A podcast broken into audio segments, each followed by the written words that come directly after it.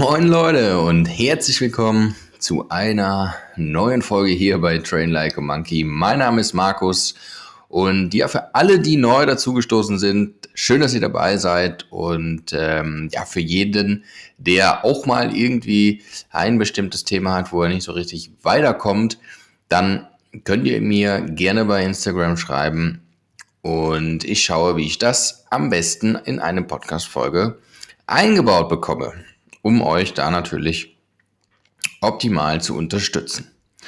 Heute quatschen wir mal so ein bisschen über das Thema Basics. Also was sind Basics? Warum sind Basics eigentlich so wichtig?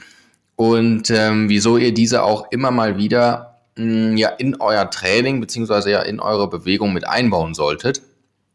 Und ich dachte mir, ja, das ist doch mal ein ganz interessantes und ganz spannendes äh, Thema einfach auch hier wieder als so ein kleiner Reminder, einfach so als so ein kleiner Anstupser, weil man gerade in der Welt äh, des Movements und gerade in der Bewegungsvielfalt doch oft dann überfordert ist, vielleicht auch so ein bisschen manchmal nicht so richtig weiß, okay, ähm, was kann ich eigentlich alles machen, wohin kann ich eigentlich alles gehen und wie kann ich das alles nutzen. Deswegen einfach mal nochmal hier so einen kleinen Blick auf die Basics. Ähm, ja, damit ihr da einfach für euch schauen könnt, hey, wie ist das gerade bei euch, bei jedem einzelnen von euch? Basics, was sind Basics? Basics sind an sich ganz einfach gesagt ähm, gewisse Bewegungsmuster, die ihr mit eurem Körper machen könnt. Mm, wenn man da aus dem funktionellen Training oder generell aus dem äh, Training herausgeht, dann kann man sagen, okay, das ist sowas wie kniedominante Bewegungsmuster, hüftdominante Bewegungsmuster, Ziehbewegungen, Pushbewegungen und dann in irgendeiner Art und Weise auch Bewegungen, die eure Wirbelsäule stabilisieren, bedeutet alles das, was mit der Körpermitte zu tun hat. Wenn man mal einfach darauf eingeht, okay, was sind jetzt alles kniedominante Bewegungsmuster? Kniedominante Bewegungsmuster sind zum Beispiel Kniebeugen oder Ausfallschritte, das bedeutet, es ist einfach das, was quasi am dominantesten in der Bewegung ähm, ja nicht beansprucht wird, mh, hm, aber wo quasi die Hebelwirkung stattfindet. Im Gegenzug dazu, was hüftdominante Bewegungsmuster sind, ist dann sowas zum Beispiel wie das Kreuzheben oder die Standwaage oder Good Mornings, wenn man das einfach mal aus einem funktionellen Training herausnimmt. Hm, und da könnt ihr quasi den Unterschied sehen. Bei einer Kniebeuge wird die Bewegung tendenziell oder der Hebel übers Knie gelenkt. Bei einem, beim Kreuzheben läuft das Ganze dann über die Hüfte.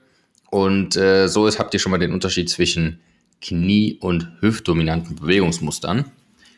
Und ja, was sind denn ziehende und, und Push, also Pull und Push, kennt mit Sicherheit jeder, hat mit Sicherheit jeder schon mal gehört, sind ganz klassische, zum Beispiel Liegestütz, oder Klimmzüge oder das Rudern.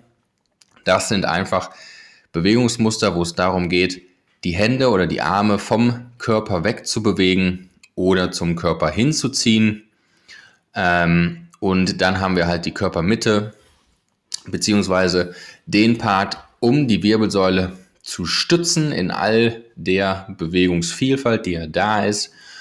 Und ähm, ja, der klassischste der klassischste, äh, die klassischste Übung dafür ist, würde ich behaupten, der Unterarmstütz, wobei er natürlich auch sehr statisch ist. Das bedeutet, hier arbeitet ihr wirklich sehr statisch und ähm, ja, tendenziell ohne Bewegung, was okay ist.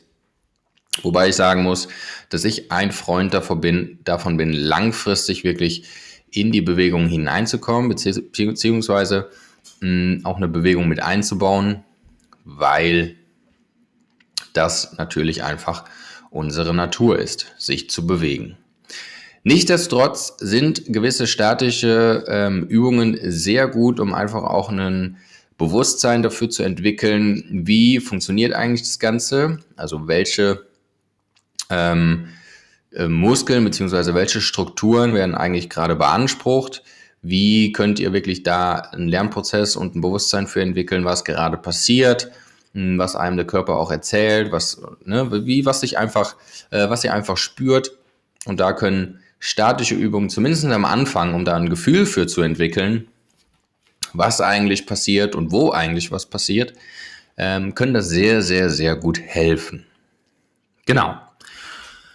Und ja, das, meine Lieben, sind auch schon die Basics. Und ähm, das kann man auch ganz klassisch halt in das Training mit dem eigenen Körpergewicht übertragen.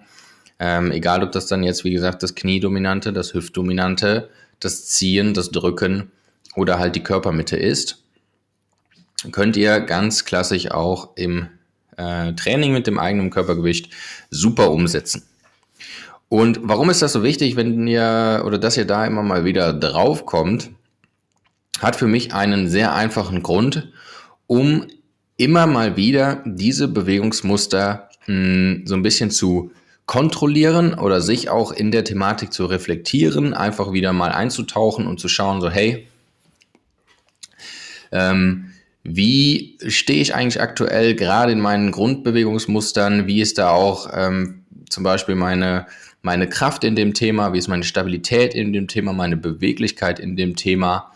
Denn mh, meiner Erfahrung nach, beziehungsweise meiner Meinung nach, umso besser und umso stärker ihr in eurer ähm, in euren Basics seid, das wird sich alles auf nachfolgende oder aufbauende Movement-Bewegungen ähm, transferieren. Das heißt, wenn ihr einfach ähm, ja, Liegestütze könnt, beispielsweise, und das in einem, in einem wirklich äh, guten, äh, in einer guten Qualität, in einer guten Ausführung, in einer bewussten Ausführung und da auch wirklich Power habt, dann wird sich das unmittelbar und äh, es geht gar nicht anders, wird sich das auf andere Bewegungsmuster, die ihr lernt, ähm, auswirken.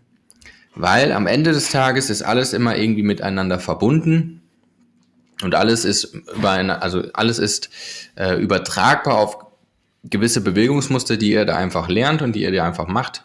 Und ähm, ja, ich sehe so, dass ich sehe so das Thema Basics einfach so ein bisschen zwischendurch ähm, ja so als mal wieder so ein bisschen zurück zu den, zu den Wurzeln zu kommen, ähm, sich einfach auch nochmal eine Zeit damit auseinanderzusetzen, ähm, eine Zeit der, der Reflexion, wie gesagt, ähm, um da einfach zu schauen, okay, hey, wo stehe ich eigentlich gerade in meinen Basics und ähm, wo könnte ich vielleicht sogar gewisse Dinge verbessern, optimieren ähm, oder halt auch ja anderweitig irgendwie in Angriff nehmen, weil man weiß ja nicht, was sich alles im Training immer mal wieder bemerkbar macht, denn es ist ja einfach immer ein Auf und Ab und äh, ein Learning by Doing und einfach auch ein Lernprozess und deswegen ja, ist da, sind da die Basics sehr gut, um dem Ganzen nochmal so ein bisschen, ja, Raum zu geben, würde ich jetzt einfach sagen.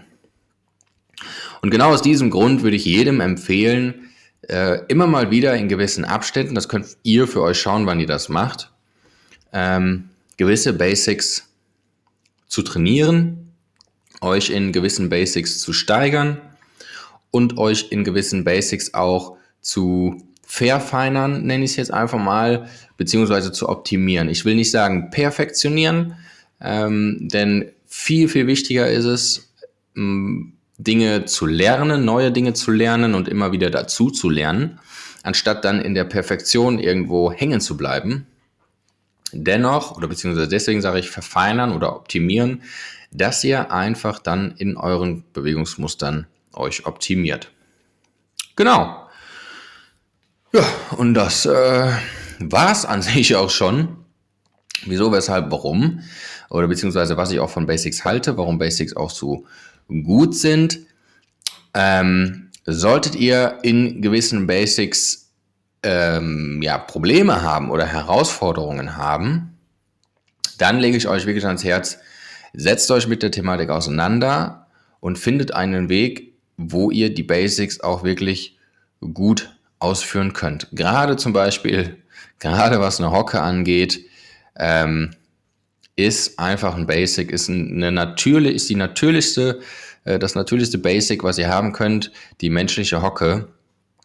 Und ja, deswegen lege ich euch ans Herz, wenn ihr da irgendwie Problematiken habt, Beschwerden habt ähm, oder das nicht so richtig funktioniert, nehmt euch auf jeden Fall ein bisschen Zeit mit an die Hand, um das halt auch langfristig zu lernen und eurem Körper die Möglichkeit zu geben, ja, da einfach in dieses Bewegungsmuster reinzukommen.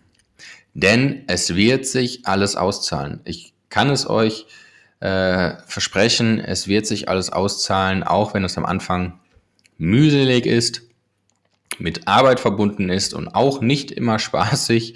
Ähm, ich kenne das von mir selber auch. Es ist nicht immer Friede, Freude, Eierkuchen, sich mit den Basics auseinanderzusetzen. Dennoch ist es einfach essentiell und wichtig und äh, wie gesagt, nehmt euch da die Zeit. Und ich bin mir sicher, dass ihr langfristig enorme Fortschritte habt in eurem Movement Training. So, das war es jetzt aber auch. Jetzt habe ich hier genug erzählt, sonst drehe ich mich nämlich mal wieder so ein bisschen im Kreis. Und ähm, das wollen wir ja nicht. Deswegen ist jetzt hier für heute Schluss mit der Podcast-Folge, ihr Lieben. Ich hoffe, ich konnte euch da so ein bisschen ähm, ja, mitnehmen oder euch nochmal so einen kleinen Gedankenanstupser geben. Wie gesagt, ganz am Anfang habe ich gesagt, wenn ihr selber Themen habt oder ihr auch mal schauen wollt, was ich hier eigentlich so alles so treibe, dann kommt bei Train Like a Monkey auf Instagram vorbei, derselbe Name wie der Podcast. Und ja, startet auch eure Reise ins Movement Training und in die körperliche Freiheit. Denn das, meine Lieben, das macht tierisch Freude und äh, Bock und ist einfach auch ein kleines Abenteuer. In diesem Sinne, ich wünsche euch affenstarke Bewegung und wir hören uns beim nächsten Mal. Macht's gut. Ciao.